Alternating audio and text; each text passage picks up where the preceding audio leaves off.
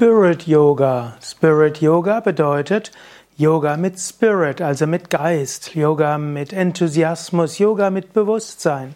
Spirit Yoga will heißen, wenn wir Yoga üben, dann wollen wir es mit Intensität machen, wir wollen es mit Freude machen, wir wollen unser Herz hineinstecken.